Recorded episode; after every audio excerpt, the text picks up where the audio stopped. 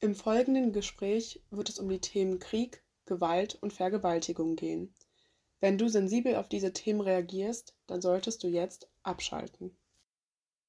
Es gibt kein Monopol auf Erfahrung und kein Monopol auf die Definition der Geschichte Europas, solange nicht alle ihre Geschichten erzählt haben. Es folgt ein Litradio-Original. So, here we go.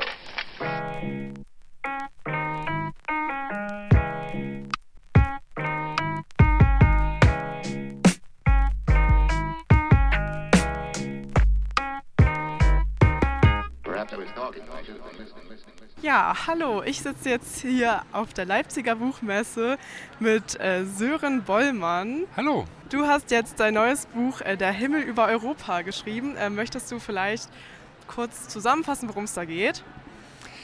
Also ich erzähle in dem Buch das äh, Leben von sieben Menschen, die zwischen 1965 und 1985 in sieben verschiedenen europäischen Ländern geboren sind. Und äh, der Zufall führt diese sieben Frauen und Männer zusammen an einem Herbsttag ähm, 2015, wo sie in Brüssel sind und wo sie Opfer einer terroristischen Geiselnahme werden. Ähm, diese Geiselnahme dauert mehrere Wochen und am Ende dieser Geiselnahme, die geht glimpflich aus. Und ähm, diese sieben haben da, leisten da einen Beitrag zu, dass die ganz gut ausgeht weil sie darüber hinaus äh, Abgeordnete des Europäischen Parlaments sind, ganz am Anfang ihrer, ihrer Karriere, ähm, werden sie von der Europäischen Union ernannt zu Sonderbeauftragten der Europäischen Union, um das Image ein bisschen aufzupolieren und um die Probleme zu lösen, die Europa da so hat. Und das ist der Ausgangspunkt für eine für eine Geschichte zwischen diesen sieben. Es wird dies, das, das Leben dieser, dieser sieben Personen Rückblenden erzählt und es kommt die Geschichte gewinnt eine Dynamik dadurch, dass die, die, Probleme in Europa, die Situation in Europa eskaliert, dass es zu einem Krieg kommt. Ich habe diese Geschichte 2014 begonnen und da habe ich mir vorgestellt, dass es in Bosnien-Herzegowina wieder zu einem Krieg kommen könnte. Das ist letztlich die, die politische Geschichte. Es geht um Europa und in diesem Zusammenhang um das Leben dieser sieben Menschen und dadurch wird Europa aus diesen unterschiedlichen Blickwinkeln erzählt und ja, am Ende geht es erst einmal gut aus. Du hast ja auch einen persönlichen Bezug generell zu internationalen Geschichten. Du arbeitest ja in der Stadtverwaltung. Ähm, wie hat dich das ja, beeinflusst beim Schreiben? Was hat dir dabei geholfen? Also Europa interessiert mich sehr. Ich habe in mehreren europäischen Ländern gelebt und natürlich auch beruflich seit 20 Jahren damit zu tun. Aber es ist natürlich schon was ganz anderes da bei der Stadtverwaltung zu arbeiten. Keine typische Verwaltungstätigkeit, sondern eine, eine projektorientierte, sehr abwechslungsreiche Arbeit, wo wir in etlichen Ländern unterwegs sind, vor allen Dingen zwischen Deutschland und Polen natürlich. Aber klar hilft mir dieser Job natürlich auch nochmal rumzukommen in Europa. Und äh, jeder Kongress hat, eine, hat auch mal einen Abend, wo ich dann ein paar Ideen aufschreiben kann. Oder man muss da hinkommen mit dem Zug oder mit dem Flugzeug. Und ich schreibe eigentlich sehr gern an, an verschiedenen Orten. Ich brauche nicht mehr als eine Dreiviertelstunde am Stück Zeit, um, um Kapitel zu schreiben oder was zu korrigieren. Und äh, deswegen ist das schon eine, eine tolle Gelegenheit, auch beruflich viel rumzukommen.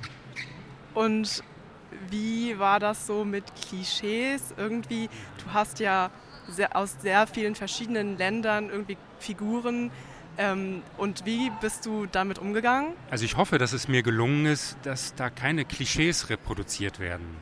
Ich habe mir diese sieben Länder natürlich schon so ausgesucht, dass das so einen gewissen Querschnitt aus Europa gibt. Tatsächlich habe ich mir Südeuropa, Ost, Nord und West genommen, weil ich wirklich na, die, die Vielfalt Europas mit meinen Figuren abbilden wollte.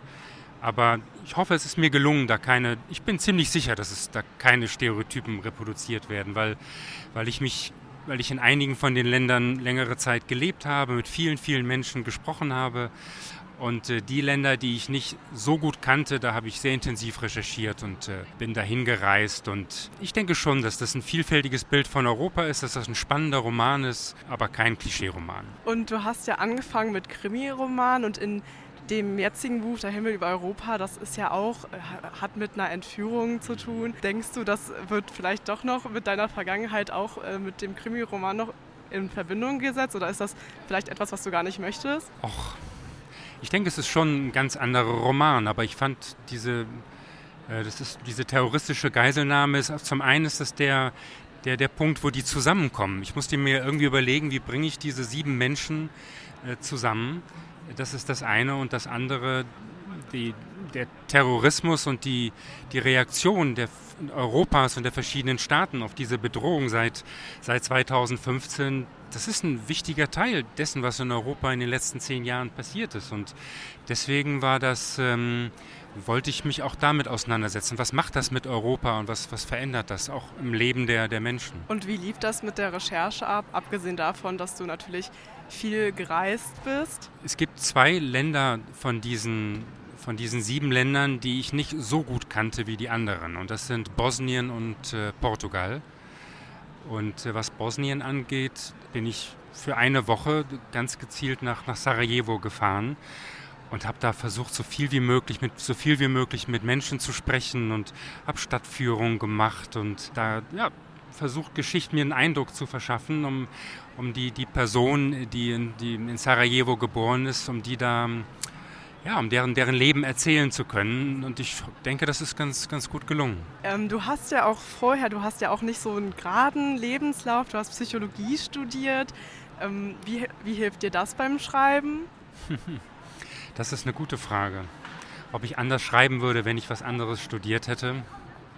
Weißt du, Psychologie, das ist, das ist äh, der, der Wunsch, das zu studieren, hat damit zu tun, dass ich einfach sehr faszinierend finde, wie Menschen, die aus unterschiedlichen Ländern kommen und in unterschiedlichen Situationen groß geworden sind, wie die, ihr Leben sehen und was die aus dem Leben machen und, und ähm, wie sie auch mit Krisen umgehen, mit großen Herausforderungen. Und äh, das hat die, das Studium der Psychologie, dieses Interesse und die Neugier auf unterschiedliche Menschen sicherlich noch verstärkt. Und, aber ob das beim Schreiben jetzt eine große Rolle spielt, ist eine gute Frage. Weiß ich nicht ich denke, ich hoffe, dass mein Buch Spaß macht beim Lesen und Neugier macht auf Europa und äh, auch viele neue Ideen bringt und vielleicht auch Lust darauf macht, sich mit dem einen oder anderen Land noch ein bisschen näher zu, zu befassen. Aber vor allen Dingen möchte ich, dass das eine, eine spannende Geschichte ist, die man von Anfang bis Ende mit Pausen, weil das sind immerhin tausend Seiten, äh, gerne durchliest und, ähm, und ein, ein schönes, bereicherndes Leseerlebnis dadurch hat. Das würde mich freuen welchen Teil der Geschichte zu schreiben hat dir denn am meisten Spaß gemacht oder welche Figur gab es da irgendwas? Also was mir ganz besonders viel Spaß gemacht hat, ist den, den Himmel zu beschreiben. Das Buch heißt Der Himmel über Europa. Da sind natürlich viele Bedeutungen drin, aber eben auch diese, wenn man so will, ein Leser hat gesagt, Fantasy-Ebene in dem Roman. Ähm, die Großeltern meiner, meiner sieben Helden und Heldinnen sind im Himmel. Die sind natürlich, äh, die sind tot, die treffen sich im Himmel.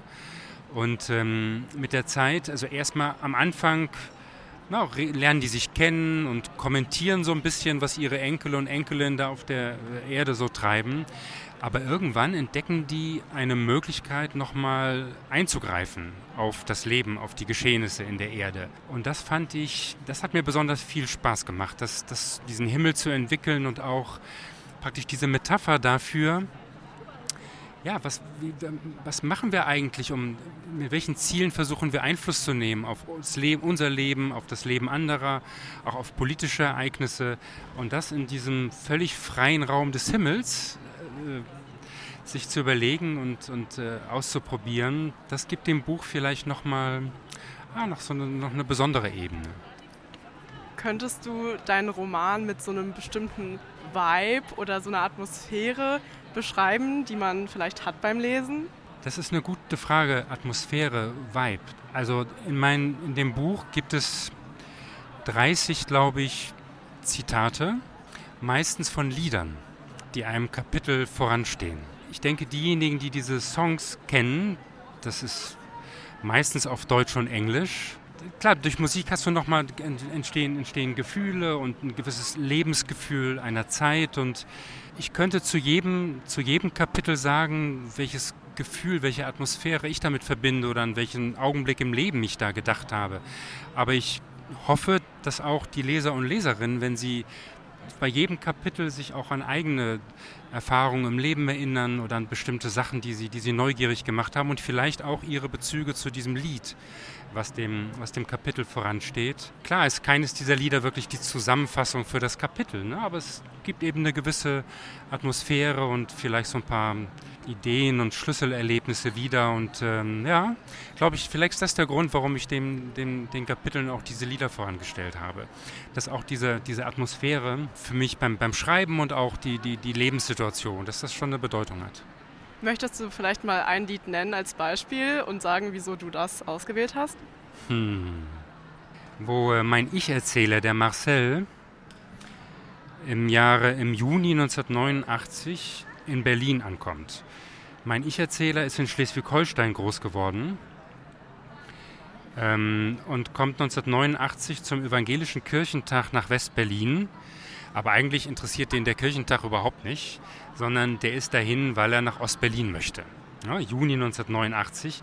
Der möchte unbedingt wissen, wie äh, Leute, die so alt sind wie er, da im Osten drauf sind. Und jetzt gucke ich mal kurz die Stelle. Ja, also gerade dieses Lied, was dem Kapitel voransteht, ist natürlich eines, was sehr, sehr populär ist. Ist fast schon klassisch. Also wenn wir jetzt die Leser und Leserinnen fragen würden, welches Lied würdest du einer Szene 1989 voranstellen, dann könnte ich mir vorstellen, dass sehr, sehr viele auf die Idee kommen, äh, Wind of Change von The Scorpions da, da zu setzen. Und ähm, das sind dann acht Zeilen aus diesem Lied, die genau, die ihm in diesem Moment durch den Kopf gehen, also die ihm natürlich nicht durch den Kopf gehen, weil das Lied ist ja später entstanden, ne? aber die zu dieser, die für den, für den Leser vielleicht ganz gut passen zu dieser Situation. The world is closing in. Did you ever think that we could be so close like brothers? The future's in the air. I can feel it everywhere, blowing with the wind of change. Take me to the magic of the moment on a glory night, where the children of tomorrow dream away in the wind of change. Also das Lebensgefühl eines 19-Jährigen, als er zum ersten Mal nach West-Ost-Berlin kommt. Gerade bei deiner Lesung wurde ja auch schon ein bisschen darüber geredet, dass du, dass dir wichtig war, dass du ähm, nicht nur Westeuropa darstellst, sondern auch Osteuropa, weil gemeinhin oft darüber über Europa als Westeuropa gesprochen wird. Mhm. Und äh, da hast du ja Bosnien und Herzegowina auch mit eingebracht. Mhm. Ja. Also kannst du uns dazu was sagen? Sag mal, gäbe es die Möglichkeit, dass ich eine kurze Szene lese? Ja, super gerne. Und das ist der Anfang des Kapitels über, über die Mia, die aus Bosnien-Herzegowina kommt. 16. Kapitel Mia. Beginn der Tonaufnahme. Ich heiße Maida Lucia Vukovic und war damals neun Jahre alt. Meine Familie wohnte in einem Dorf in der Nähe von Bijeljina, in demselben Haus, in dem schon mein Vater und mein Großvater aufgewachsen waren. Als mein ältester Bruder Aludin geboren wurde, baute Vater auf das alte Haus ein ganzes Stockwerk obendrauf. Mama und Papa behaupteten, dass sie von Anfang an viele Kinder haben wollten. Nach der Geburt jedes weiteren Kindes hat Papa auf der zweiten Etage ein neues Zimmer ausgebaut. Trotzdem mussten meine Geschwister und meine Geschwister und ich uns immer ein Zimmer teilen. Denn außer Großmutter, die uralt werden wollte, damit sie lange auf uns aufpassen kann, gab es noch Papas Schwester Katina mit ihrer Tochter Sarima und Papas Bruder Goran. Zusammen mit meinen drei Brüdern Aludin, Luca und Alexander waren wir zu zehnt. Papas Bruder Goran war unfähig, allein zu leben. Papa sagte, wir müssen auf ihn aufpassen.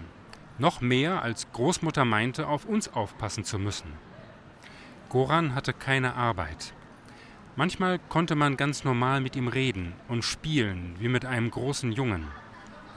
An anderen Tagen starrte er nur aus dem Fenster oder schrie, als hätte er unerträgliche Schmerzen und machte Dinge kaputt. Einen Stuhl, einen Spiegel, einen Kassettenrekorder.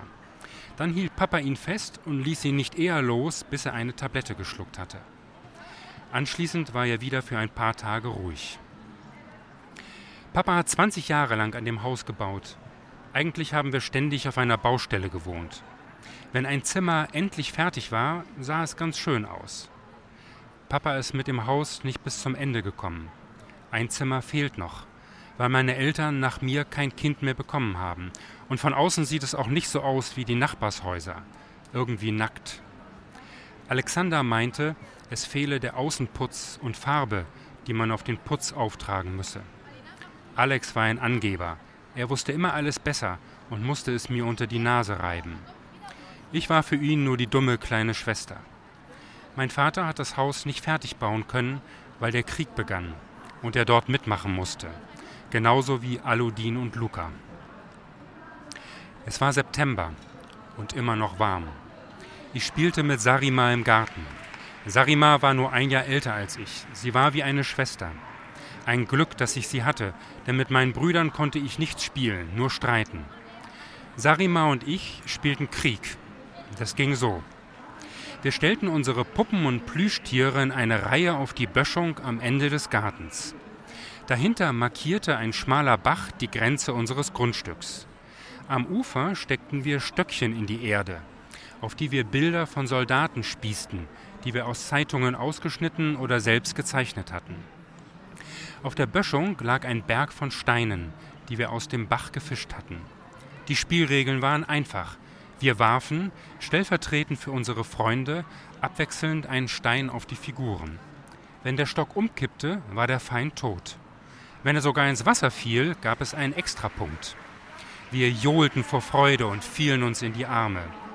Wer die meisten Gegner erledigt hatte, erhielt einen Orden aus Alupapier. Wir waren so in unser Spiel vertieft, dass wir es nicht mitbekamen, als Soldaten durch das Dorf liefen. Selbst dann nicht, als sie in unser Haus eindrangen. Plötzlich knallte ein Schuss. Wir krabbelten die Böschung hinauf und hörten aus dem Haus laute Männerstimmen und die Schreie unserer Mütter. Ich war wie gelähmt vor Angst. Ich glaube, ich wartete auf weitere Schüsse. Ich verstand so viel vom Krieg, dass ich wusste, dass mit jedem Schuss jemand sterben konnte. Ich hatte Angst, dass ich nach dem nächsten Schuss meine Mama nicht mehr schreien hören würde, was bedeutete, dass sie tot war. Wir müssen uns verstecken, beschloss Sarima, die ja die ältere von uns war. Sie nahm mich an die Hand und lief zu dem Schuppen, in dem Schaufeln und Stühle, Sitzkissen und der Rasenmäher abgestellt waren. Im Schuppen war es immer wärmer als draußen und roch nach Erde. Sarima entschied, dass wir uns hinter die Stühle verkriechen sollten. Sie deckte die Stühle mit Sitzkissen ab, sodass jemand, der zur Tür hereinkam, uns nicht sofort bemerken würde. Mir fiel ein, dass wir nicht zum ersten Mal hier hockten.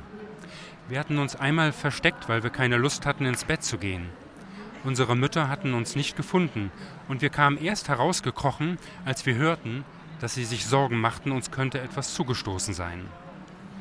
Wir wussten, dass es genau an der Stelle, in die wir uns hineingezwängt hatten, einen winzigen Spalt gab, durch den man Richtung Haus sehen konnte.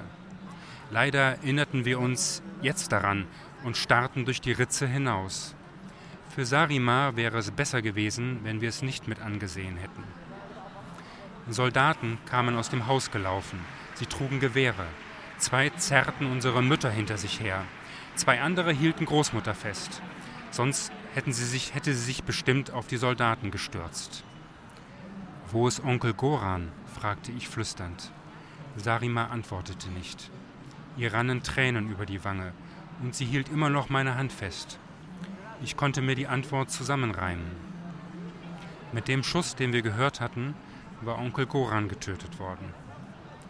Ich glaube, dass Mama und Tante Katina den Garten nach uns absuchten. Als wir nicht auftauchten, konnten sie sich denken, dass wir uns entweder im Schuppen oder hinter der Böschung versteckt hatten. Wir sahen mit an, wie unsere Mütter von den Soldaten auf den Rasen gestoßen wurden. Sie fielen zu zweit über sie her. Einer hielt sie fest, ein anderer zog ihr die Hose herunter. Als Tante Katima sich wehrte und mit den Beinen nach dem Soldaten trat, schlug er ihr ins Gesicht. Sarima presste sich die Hand auf den Mund.